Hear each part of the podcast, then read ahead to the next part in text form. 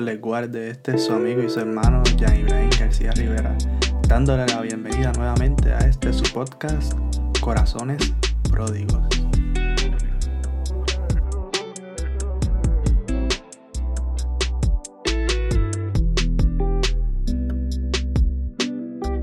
Y hoy queremos continuar con la serie que estamos trabajando sobre el liderazgo.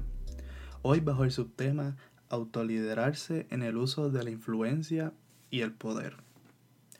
El poder y la influencia son quizás dos conceptos que pensamos que están que son diferentes o que son o que divergen, ¿verdad? Pero yo entiendo que son dos conceptos que en realidad convergen, que van de la mano, van juntos uno con el otro. Para introducir un poco este tema, quiero leer en el libro de Eclesiastés, un libro de la sabiduría del Antiguo Testamento, en el capítulo 10, versículos 5 y 6, que lee de la siguiente manera.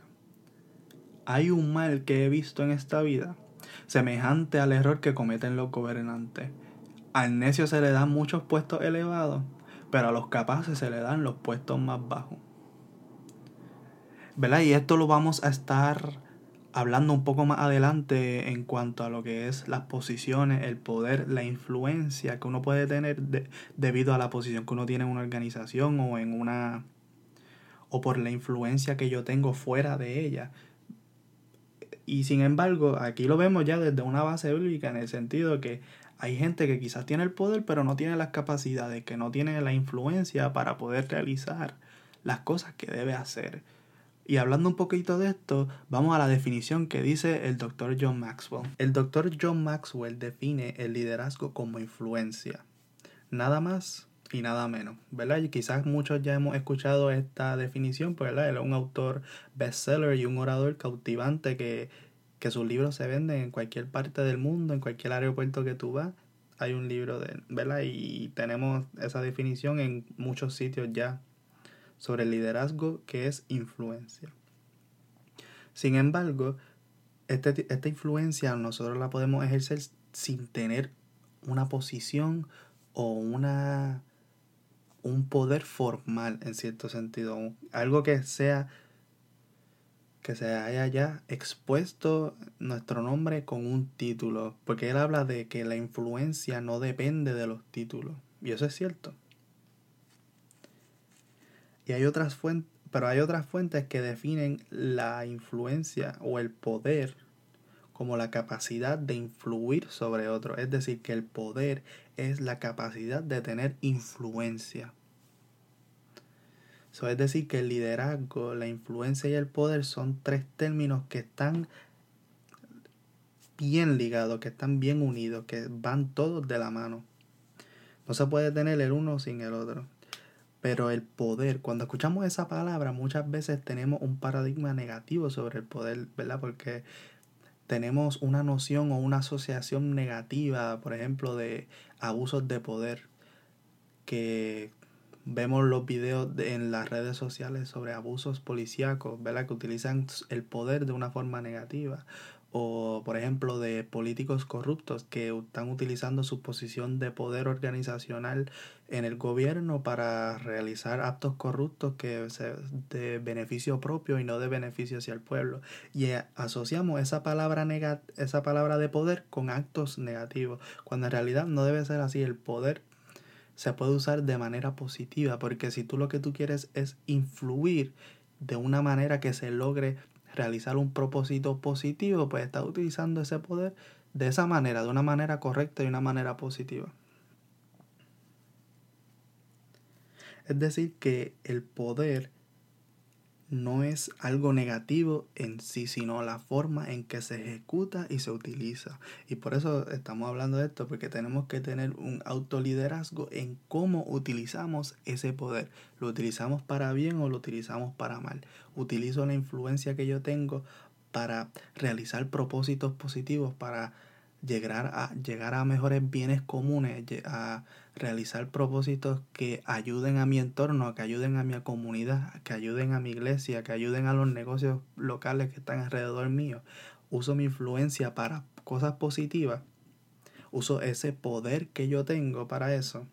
Poder es una prueba moral, es decir, que cuando tú utilizas tu poder debe ser usado de manera responsable. Cuando nosotros tomamos decisiones, cuando tenemos que tomar ciertas posturas, cuando vamos a realizar un comunicado, cuando vamos a, a realizar cualquier cosa que se vea empapado del uso del poder de nosotros, ya sea por posición o por influencia o por cualquier tipo de poder que tenga, debe ser usado y hecho de manera responsable. ¿Verdad? Porque hay diferentes tipos de poder o influencia que podemos tener. Y del primero que queremos hablar es el poder legítimo o el poder de posición. Es decir, este es el poder que, que, se te, que se te da en cierta organización. Es decir, por ejemplo, tú eres el manager, eres el gerente o eres o eres parte del equipo, o eres un trainer, o eres alguien que tiene, o eres parte del mid management, por ejemplo, eres un líder, pero no eres el líder principal. Es la posición que tú tengas es lo que te está dando ese poder formal o poder legítimo, porque el, el título te está dando cierto poder. Pero en realidad ese poder que te da el título solamente llega hasta cierto punto si tú, si tú solamente dependes del poder de lo que está, del título que está detrás de tu nombre, no vas a ejercer un liderazgo efectivo. Otro tipo de. Otro, otro tipo de poder que es el que asociamos negativamente es el poder punitivo. El poder, el poder de castigar, el poder de. ¿Verdad? Cuando se estudia psicología, o sea, coge una clase de psicología, muchas, en todo, ¿verdad? Entiendo yo que se menciona lo que es el condicionamiento operante, que habla de lo que es el de lo que es el refuerzo positivo, el refuerzo negativo y el castigo. Cuando estamos hablando de el poder punitivo, utiliza lo que son los castigos o los sí, mayormente los castigos para tratar de producir un comportamiento que ellos quieren, cuando en realidad se ha mostrado que este tipo de los castigos en realidad disminuyen el comportamiento que uno quiere lograr. Y cuando se utiliza este poder, muchas veces la gente no, no reacciona positivamente a esto, ¿verdad? Porque reciben memos, reciben ciertos tipos de cosas que a la gente no le gusta. Y, y cuando tú vienes a ver, afecta a otros tipos de poderes que existen. Ya les hablé del coercivo y del poder legítimo o formal. Otro tipo de poder que existe es, el, es la expertise. Cuando tú te conviertes en un experto en cierto tema, ¿qué más poder que eso? Porque el conocimiento es poder y cuando tú tienes el conocimiento sobre alguna destreza, sobre algún concepto que nadie más puede tener o que tú estás sobre los mejores en, en ese tipo de conceptos, nadie puede llegar a, a, ese, a ese donde tú estás, a esa, a esa área de, de esa jerarquía, porque eh, todo esto se debe ver como, como un movimiento entre jerarquía. Y si tú estás bien alto en esa jerarquía, en lo que es el conocimiento, no, no hay forma que, que alguien tenga más poder que tú en ese tipo de, eh, siendo experto en ese concepto. Por tanto, nosotros debemos trabajar en ser expertos en, cierto, en muchas destrezas, no solamente una, puedes, puede ser una, puede ser dos, pero mientras más experto tú te hagas en más conceptos, mayor tú estás en esa jerarquía más arriba tú estás y más poder de expertise tienes.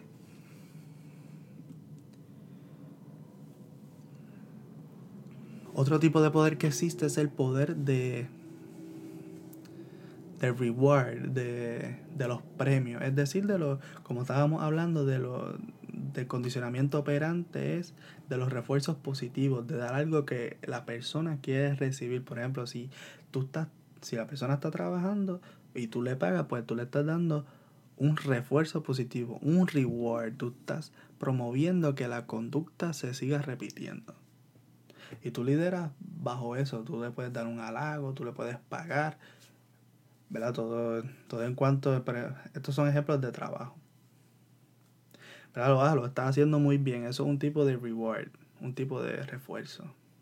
¿Me entiendes? Y esas cosas tú las tienes que ir trabajando y decidiendo tú como tu propio líder, cuando tú decides lo que tú haces como tu persona.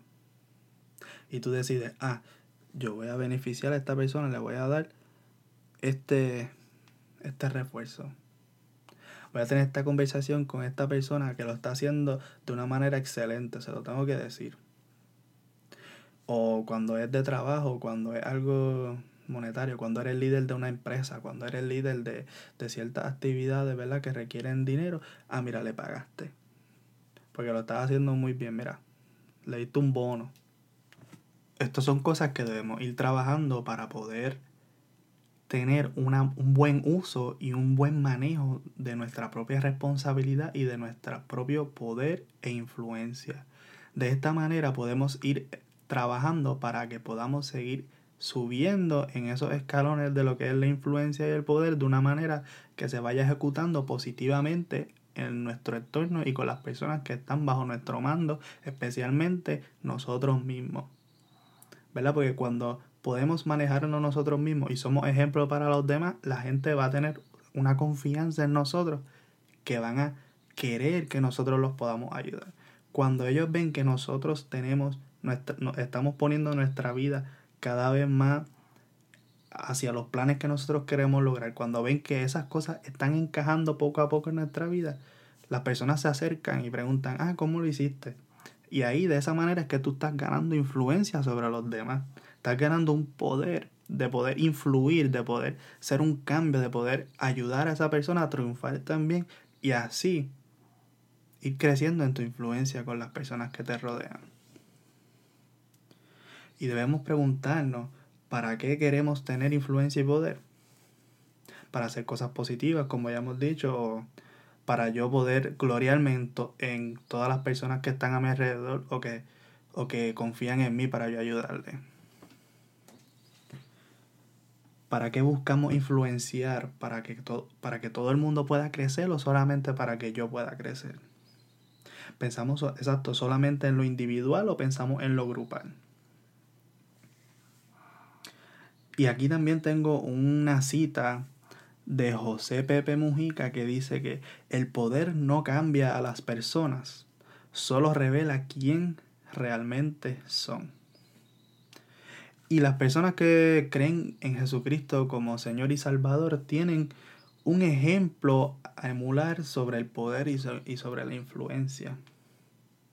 Y es que nuestro modelo por excelencia siempre va a ser Jesús quien mostró con sus actos lo que, lo que él decía con sus palabras, que vino a servir y no ser servido, vino a dar su vida en rescate de muchos, y es la manifestación del sacrificio perfecto, teniendo la capacidad y el poder de no haber sufrido, de haber bajado de, de la cruz en la cual él se encontraba, sin embargo, dio su vida en servicio a Dios Padre por nosotros.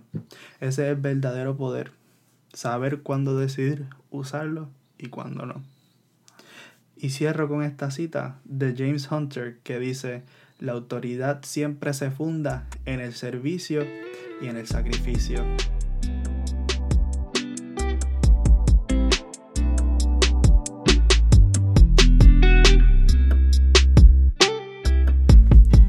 Espero que este espacio le haya agradado y haya sido de bendición para su vida.